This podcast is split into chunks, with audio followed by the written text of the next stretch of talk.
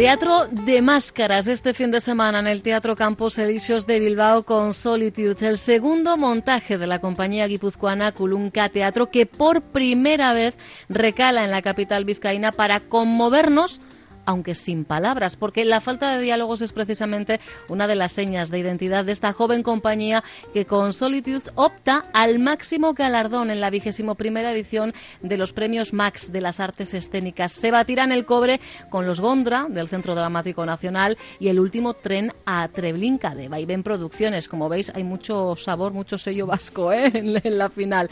Todos, eh, lo dicho, para hacerse con el Max al mejor espectáculo teatral. Dicho lo cual, y como os hemos dicho antes, no dejes que te lo cuenten.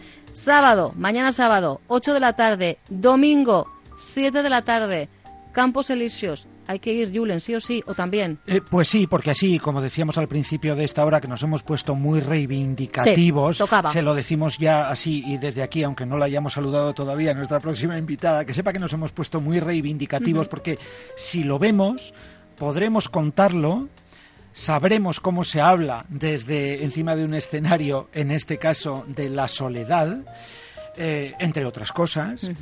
Y así cuando lleguen los premios Max y se lo den, pues tendremos más motivos para estar orgullosos. Exacto. Nos está escuchando Garbiñe Insaustik, creadora y actriz de Culunca Teatro. Garbiñe, ¿qué tal, Eguardión? De Guardián, muy bien. Bueno, si retrocedemos a aquellos primeros ensayos de Culunca en un garaje, yo no sé si soñabais con, con un proyecto, primero tan duradero y, y con un camino tan regado de reconocimientos, aunque como apuntábamos nosotros hace un, un ratito, de reconocimiento sobre todo fuera de, de, Euskal Herria, Garbiñe.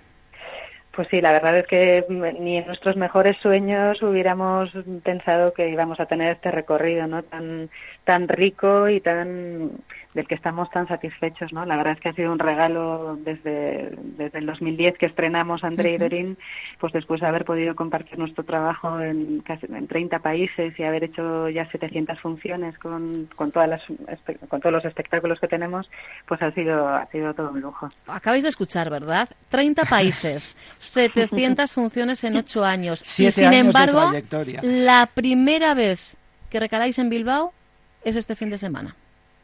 Pues sí, la verdad es que sí que tenemos cierta pena de no haber podido llegar antes a Bilbao, ¿no? Y, y de hecho en Euskadi, pues eh, paradójicamente hemos hecho muy poquitas funciones. Pero bueno, todo se andará y, y, y estamos contentos de ir este fin de semana y de seguir de gira luego también en otoño en Vizcaya y en el resto de Euskadi. Bueno, esperemos eso, que esto sea el inicio de Bueno, un pero el tirón de orejas ahí lo hemos dejado Ah, para claro, quien claro. competa. Hombre, no, no lo damos de refilón, no, no, si aquí hay que dar un zasca se da con Sí, todas sí, las de la ley.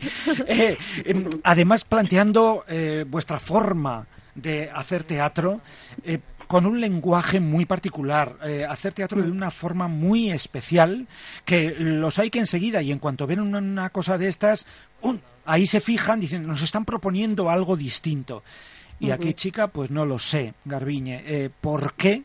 Claro, preguntarte esto, es decir, el por qué ha pasado esto hasta ahora, o sigue pasando, mm, esperemos que ya no.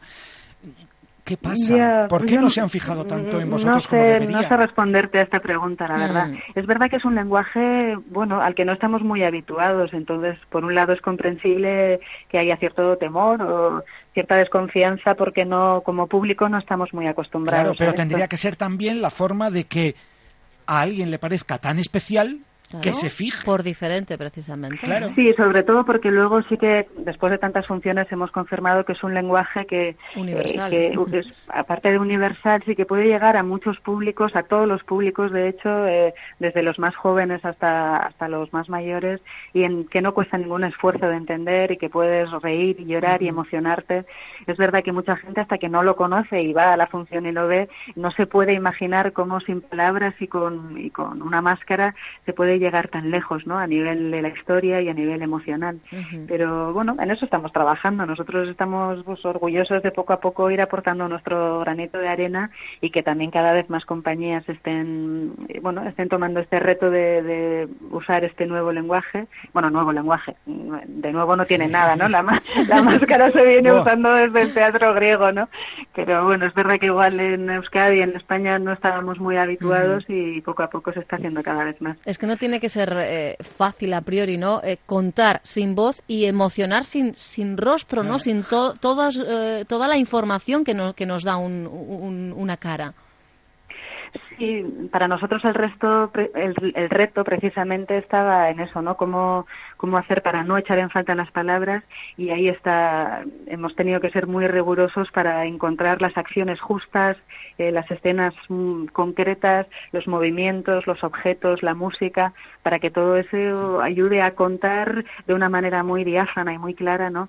Y poder seguir una historia que al final es una historia sencilla y entre comillas convencional en el sentido de que tiene su inicio su nudo y su desenlace y se puede seguir eh, perfectamente, ¿no?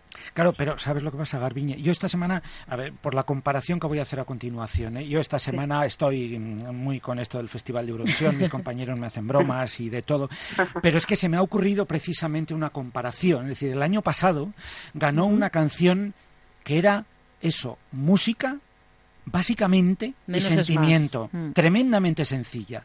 Vosotros lo que hacéis es tremendamente sencillo, quizá por eso mismo es cautivador.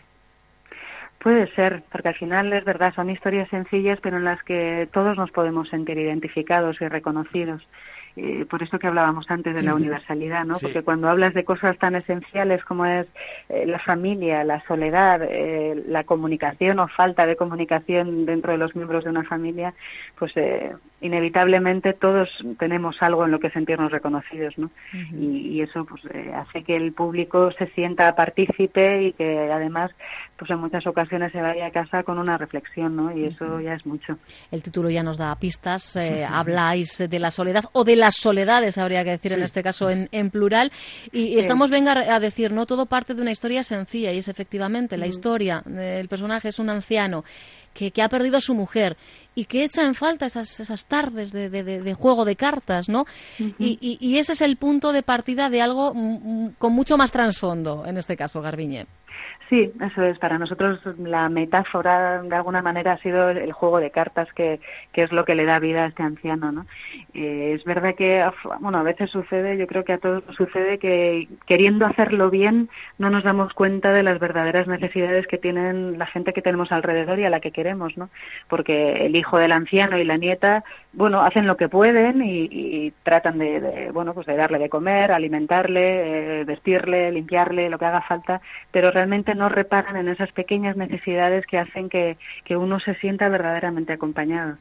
Y esa es un poco bueno, la reflexión de lo que hablamos. Es importante esa diferencia que, que vosotros, vosotras mismas realizáis, efectivamente, que no es lo mismo atender que mm. acompañar. ¿no? Mm. Eso es, sí. Mm. Has citado ahora mismo lo de reflexión. A eso queréis especialmente llamar, ¿no? A que esa historia que vosotros estáis haciendo ahí encima del escenario y nosotros estamos viendo desde la butaca, pues eh, nos haga, nos provoque que al salir hablemos con esa persona con la que hemos ido o si hemos ido solos con otras, ¿no? Plantearles, o sea, y que la gente cuente, fíjate lo que he visto, la historia, esto, tal, al final sale de esta otra manera.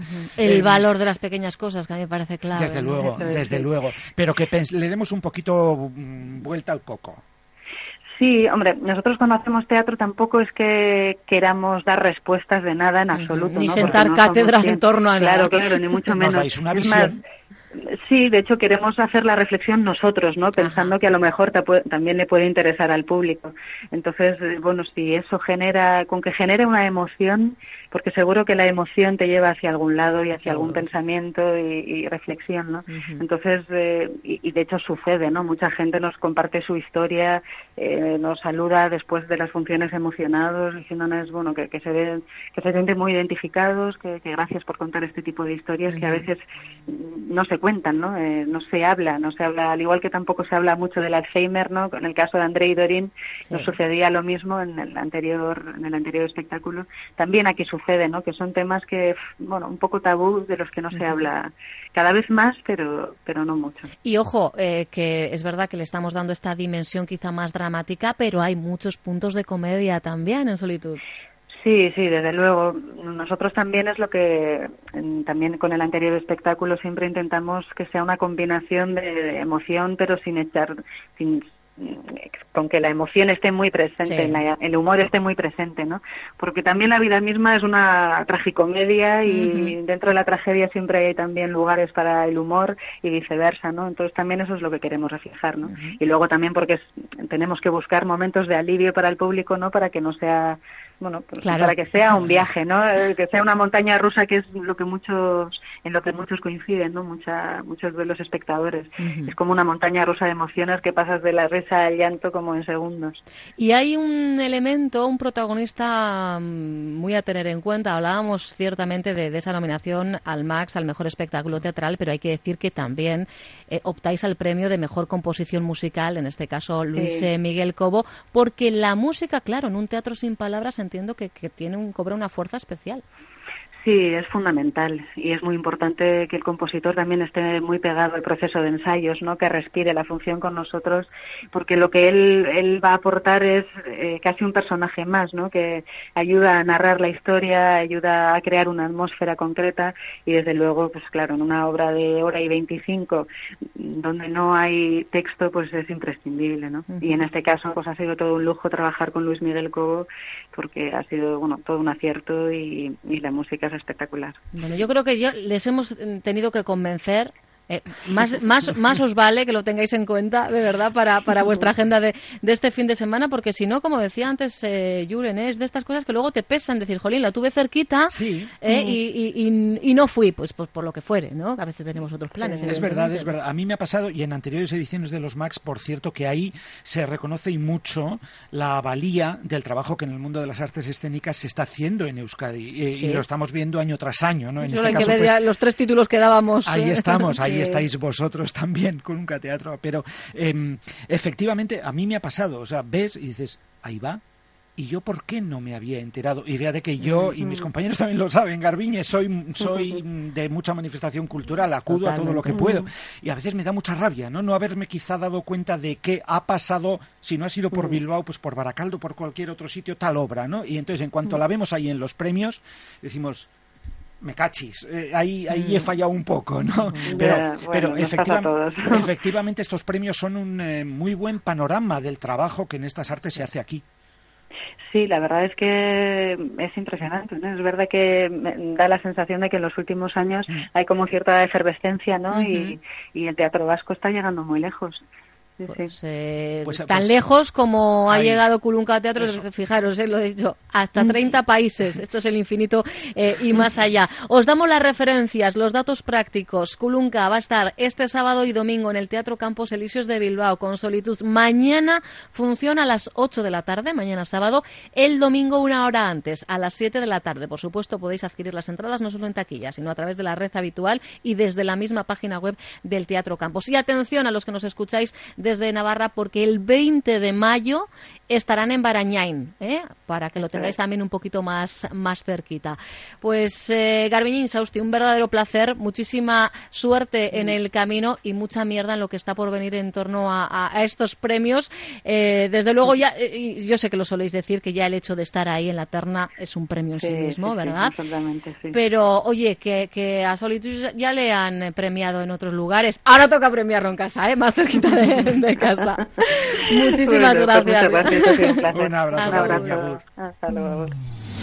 Onda Vasca, la radio que cuenta.